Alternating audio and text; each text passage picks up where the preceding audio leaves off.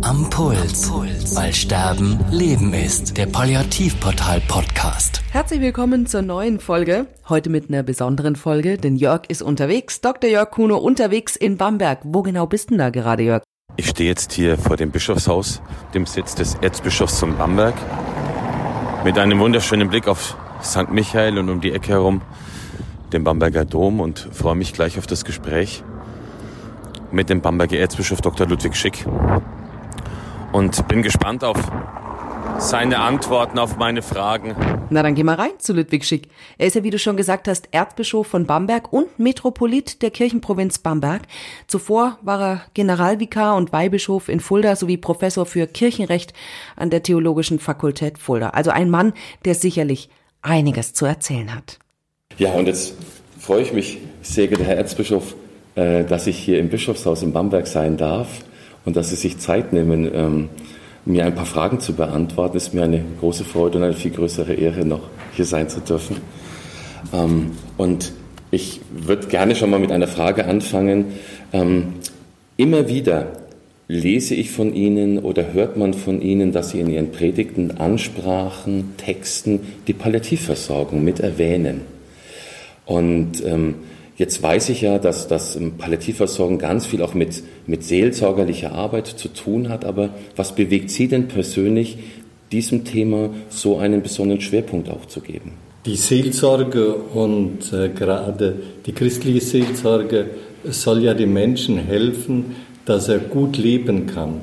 Und zwar bis zum Ende dieses irdischen Lebens, von dem wir dann sagen, das ist nicht das Ende des Lebens, sondern des irdischen Lebens, das dann weitergeht.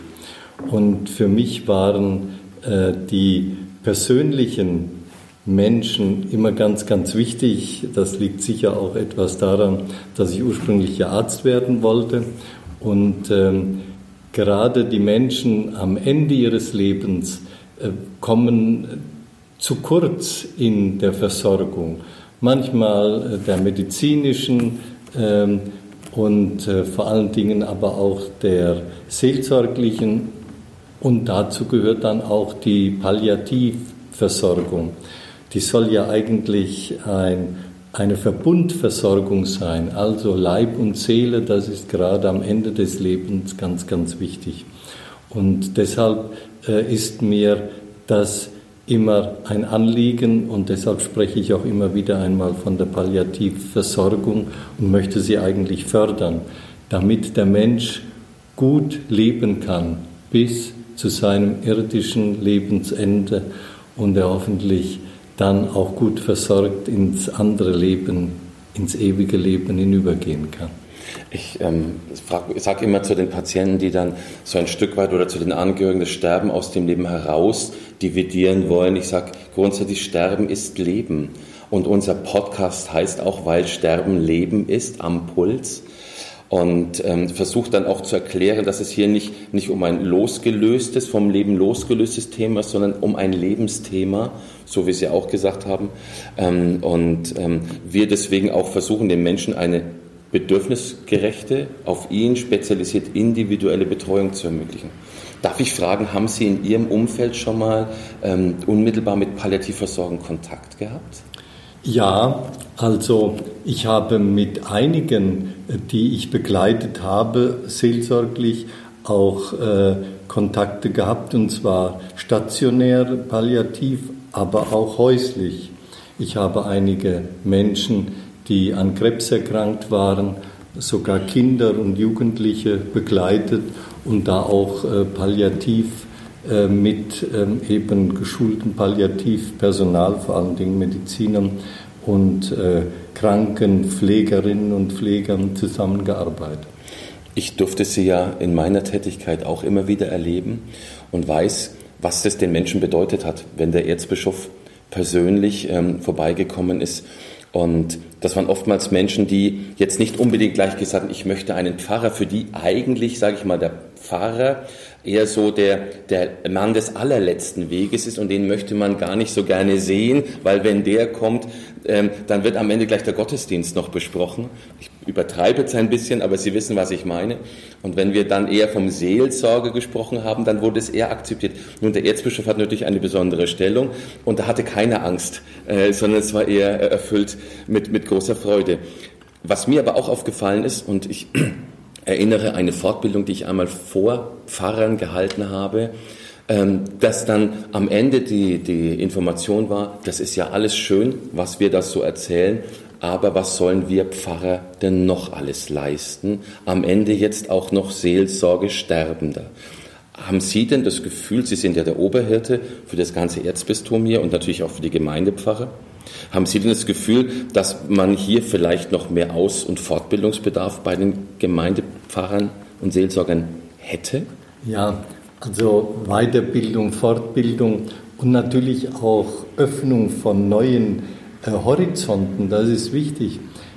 Wenn man äh, die Palliativmedizin einmal anschaut, dann ist das ja auch ein neues Feld der Medizin. Und ähm, etliche Seelsorgerinnen und Seelsorger und Pfarrer haben dieses Feld noch gar nicht genügend kennengelernt. Und von daher ist es wichtig, dass da auch äh, aus- und fortgebildet werden. Aber wenn jemand mal äh, dann in diesem Feld auch tätig war, dann spürt er auch, wie erfüllend das auch ist. Also man kann das, was wir als Seelsorger ja eigentlich wollen, äh, Menschen ganz nah begleiten. Man nimmt an ihren Sorgen und Nöten teil und spürt dann auch, wenn das gut geht, äh, was man da an Vertrauen, auch an Annahme äh, von Leid, von Verabschiedungen und natürlich auch von Hoffnung für ein ähm, Leben nach dem Tod, aber auch Hoffnung, dass ich nicht allein sterben muss, sondern dass da jemand bei mir ist. Also so alles, was bei der äh, Palliativversorgung und bei den Patienten, die dann versorgt werden, was da alles so äh, an Fragen da ist, an Sorgen da ist, an Hoffnungen da ist, da kann man als Seelsorger ganz gut wirken und man wird dann auch selber wieder zufrieden. Man weiß, wofür man da ist und kann äh, das, was uns der Glaube schenkt, Hoffnung, Vertrauen, Nächstenliebe, Solidarität, dabeibleiben, Treue, das kann man da alles sehr nah spüren. Und von daher ist äh, für einen Seelsorger das ein gutes Feld auch äh, der eigenen Sinnstiftung und der eigenen Zufriedenheit. Als Sie das vorhin mit Ausfahrt und Weiterbildung nochmal gesagt haben und dass man das ja auch im, im Verlaufe seiner Tätigkeit lernt, mit jedem Kontakt, den man hat, da, da war vor meinen Augen dieses typische Bild auch des Arztes. Wir, wir sind ja auch sechs Jahre an der Universität und sind dann vermeintlich Ärzte, aber letztendlich sind wir es ja noch nicht. Also wir, wir lernen ja jeden Tag mit jedem Kontakt und ich denke, das wird einem Priester ähnlich gehen. Nun ist in unserem Studium, Gott sei Dank, seit ein paar Jahren die Palliativmedizin ein bisschen verankert. Es gibt gleichzeitig jetzt auch die Fortbildung Palliativcare für Seelsorger. Ähm, da wissen Sie natürlich jetzt mehr als ich im Theologiestudium, also auf dem Weg letztendlich hin zum Priester, ist da auch ein Abschnitt Lebensende Begleitung schwerstkranker Sterbender? Ist das mit in, beinhaltet? Ja, wir haben ja die pastorale Ausbildung äh, zusammen mit äh, Speyer und Würzburg und Eichstätt und das machen wir in äh, Speyer und dort gehört eine Krankenhausausbildung mit dazu und da ist auch ein Modul äh, Palliativ. Ah, sehr gut. Das, das beruhigt mich, weil ähm, wie gesagt, aus meiner, aus meiner klinischen Erfahrung heraus, viele Menschen eben ähm, nicht gesagt haben, Doktor, ich habe ein spirituelles Problem und Palliativversorgung sagt ja soziale, physisch, psychisch und spirituelle Probleme.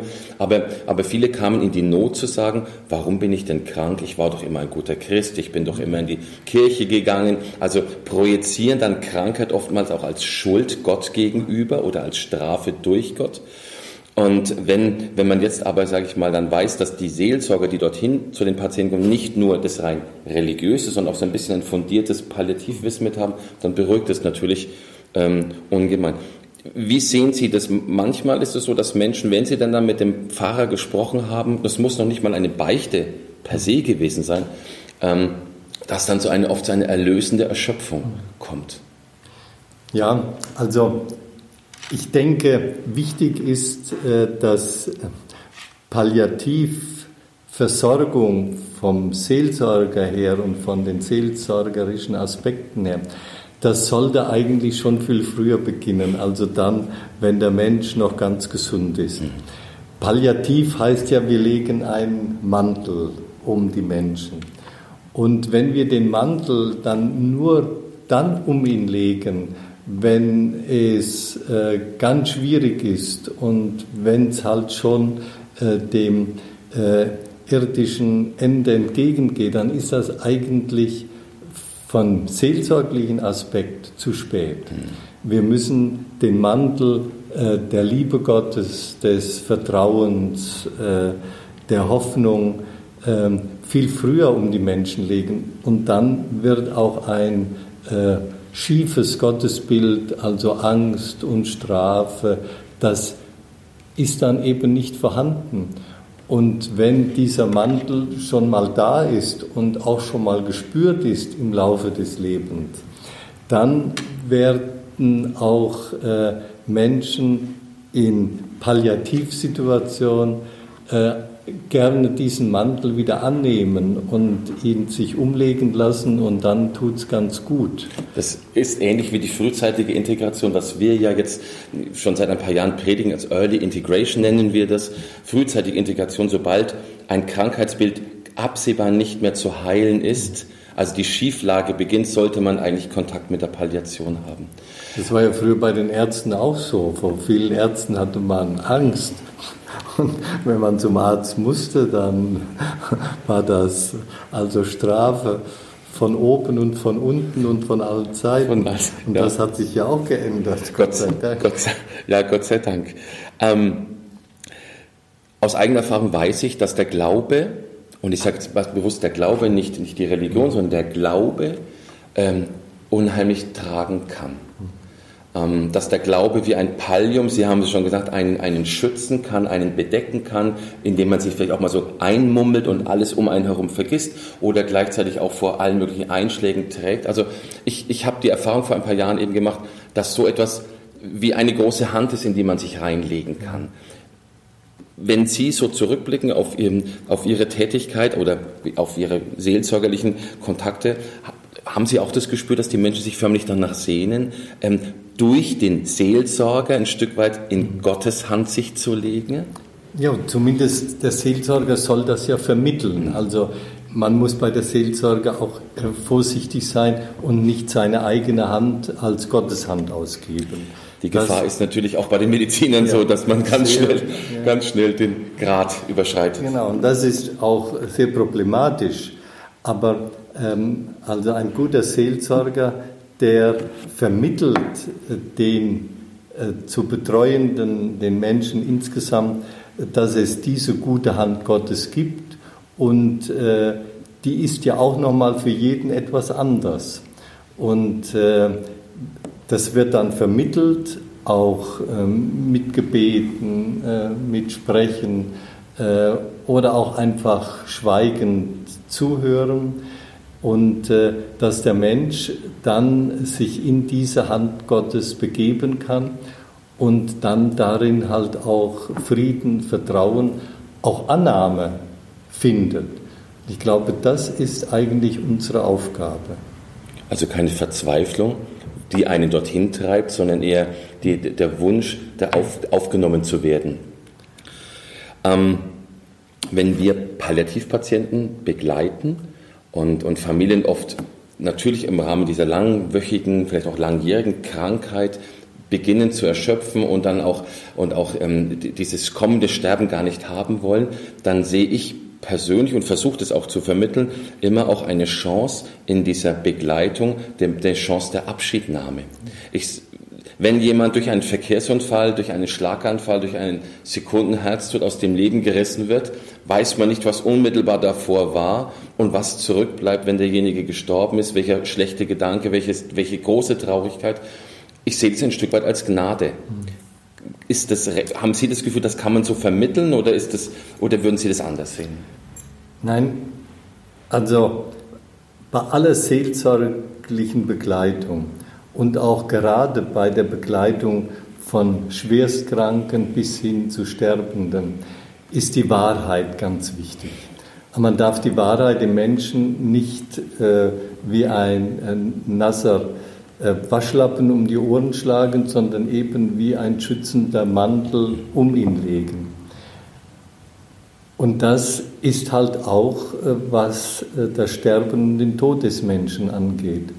Und was damit verbunden ist, eben Abschied nehmen, auch das Leben in Ordnung bringen, also wo halt noch Streit ist, wo Unverständnis, unaufgearbeitete Dinge zwischen den Menschen stehen, ähm, dass das angeschaut wird und man dann auch versöhnt mit der Welt, mit den Menschen, dann sterben kann. Das ist ja, wenn das gelingt, dann ist das Sterben wirklich auch etwas Gelassenes, etwas Schönes.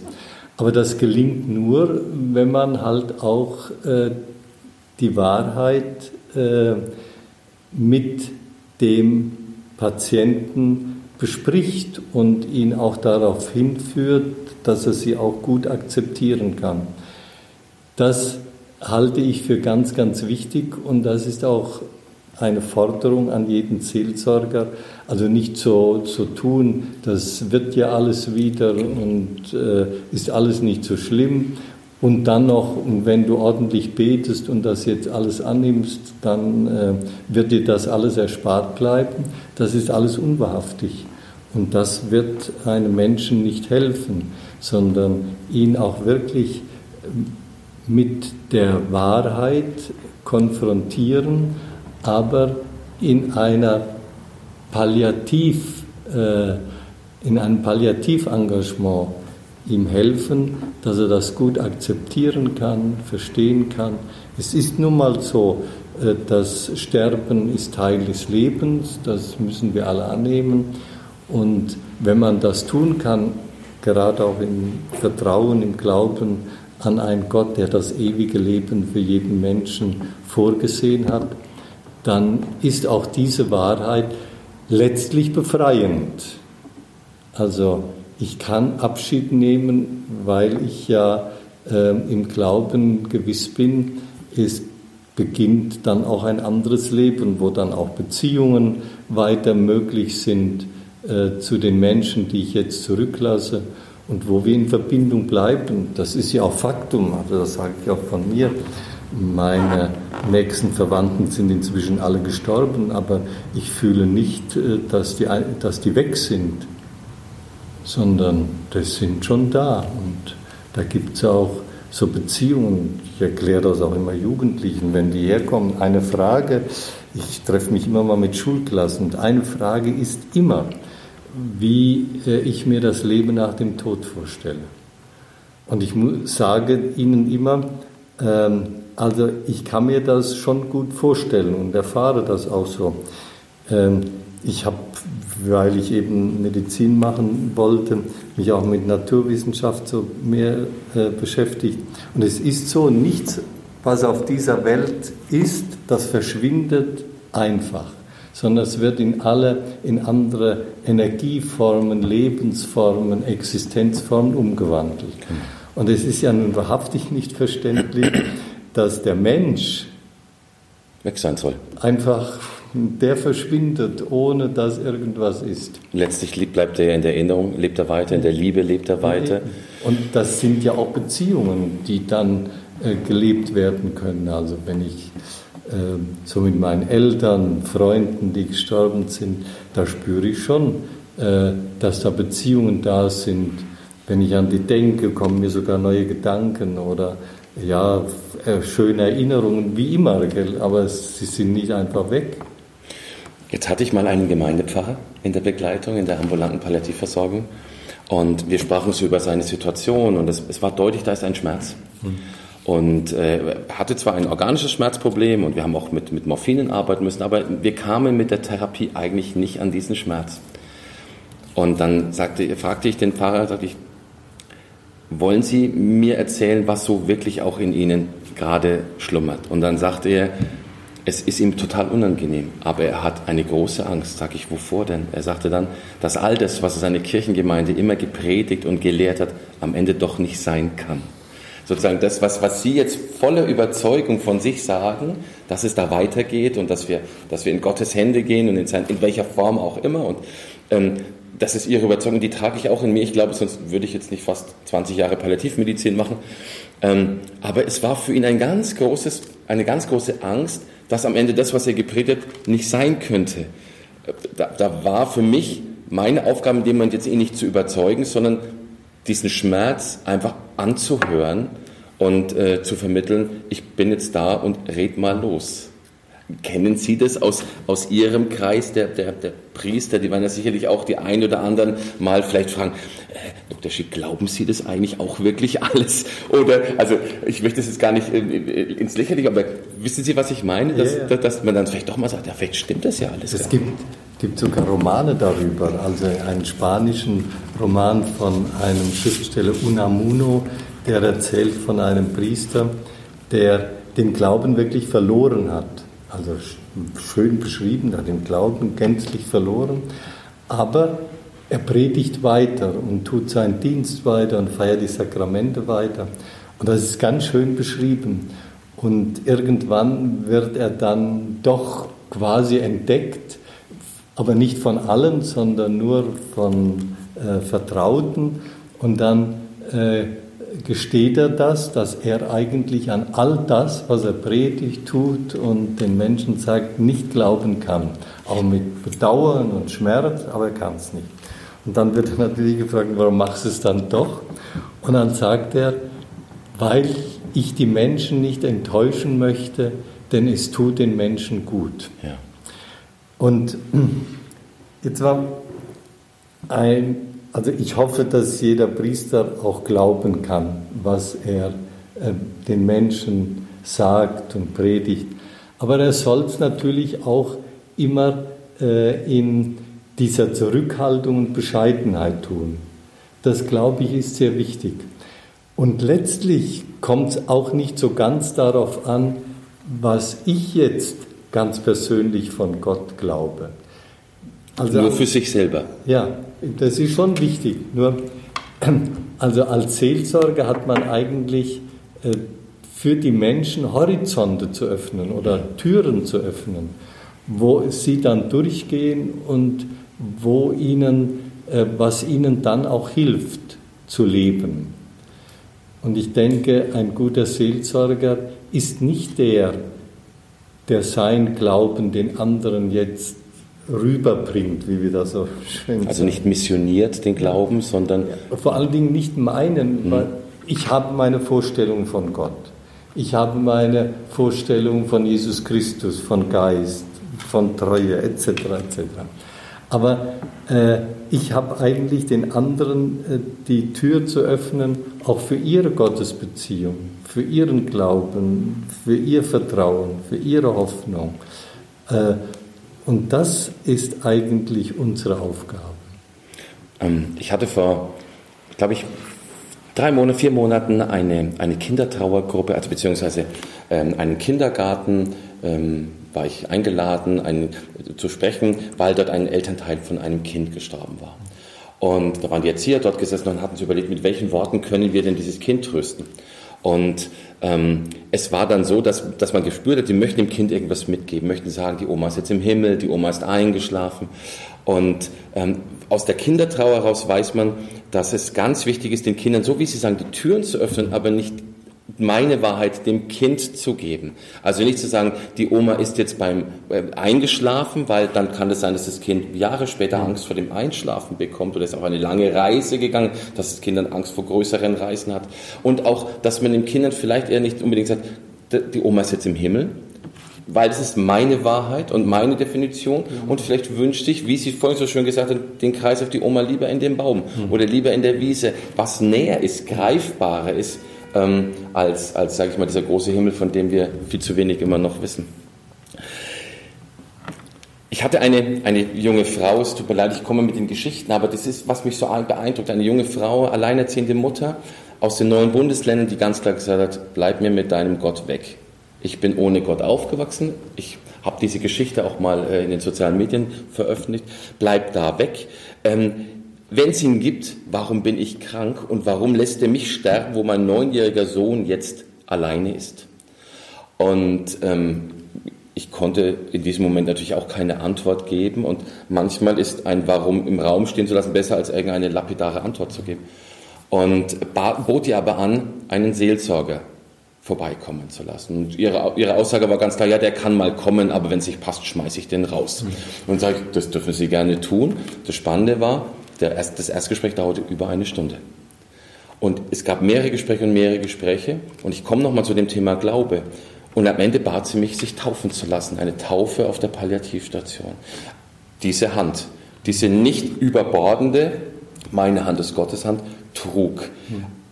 Ich glaube, es ist so wichtig, dass Menschen wie Sie, die das mit einer, mit einer ich sag mal, schönen, offenen Art vermitteln, eben nicht dieses von oben herab, wo die Gesellschaft, die immer autonomer werdende Gesellschaft ja gar nicht haben will, dass man ihnen was vorgibt, aber zu den gleichen Türöffner macht. Also ich, ich finde es unheimlich toll. Jetzt sind Sie ja bald ich habe es vorhin nicht glauben können, als ich geguckt habe, sie werden bald 70. Richtig. Also ich habe mir dann, für mich war dieser Begriff des jugendlichen Alterns, also es ist so, so, so gar nicht. Man, man, glaubt es gar nicht, äh, weil zum, als ich jung war, das ist ja auch schon geraume Zeit her, da war 70 immer alt, aber wenn ich jetzt hier sehe, es ist 70 nicht alt. Ähm, denken Sie trotzdem manchmal über Ihre eigene Endlichkeit nach? Ja, auch über den Tod. Haben Sie da so eine Vorstellung? Können, dürfen wir einen Einblick haben davon ein wenig? Also ich wünsche mir äh, jetzt, also ich lebe gerne und ich möchte auch leben, solange es irgend geht. Und äh, wenn ich krank werde, möchte ich äh, so wenig wie möglich ähm, Medizin, Medizin haben und so weiter. Ich wünsche mir, dass äh, die Medizin mir palliativ so hilft, dass ich weitestgehend ohne Schmerzen leben kann und sterben kann und dass ich äh, bei klarem Verstand bin. Das ist so, so möchte ich ganz gerne sterben. In den anderen Dingen, ich würde gerne ähm, nicht wie meine Eltern, also meine Eltern sind beide tot umgefallen. Mhm. Und ich würde ganz gerne ähm, so doch ein Zeichen vorher haben, es geht jetzt zum Ende, damit ich noch so meine Sachen alle so ordnen kann, äh, dass da niemand äh, sich also irgendwie die noch für mich ordnen muss und dann große Mühen hat. Ähm, für mich ist auch wichtig, das habe ich auch schon alles erledigt, klares Testament einfach und schlicht, dass das äh, geklärt ist, wie das laufen soll. Und dann würde ich gerne ähm, auch mit dem einen oder anderen lieben Menschen, dass der noch so mit mir geht und so bei mir ist. Und dass ich am Ende, das wünsche ich mir immer wieder, dass ich am letzten Tag nochmal die Messe feiern könnte und äh, dass ich nochmal ganz kurz eine Predigt halten könnte, äh, um das zu sagen, was mich wirklich getragen hat und was ich den anderen weitergeben möchte. Das, so würde ich ganz gerne sterben. Vielen Dank. Ich glaube, das ist auch äh, ein schöner Schluss hier zu, zu meinen Fragen. Ein ganz persönlicher, ein ganz äh, enger Einblick. Vielen Dank, Herr Erzbischof, für Ihre Zeit. Bitte schön. Es war mir wirklich eine große Ehre. Dankeschön. Am Puls, weil Sterben Leben ist. Der Palliativportal Podcast.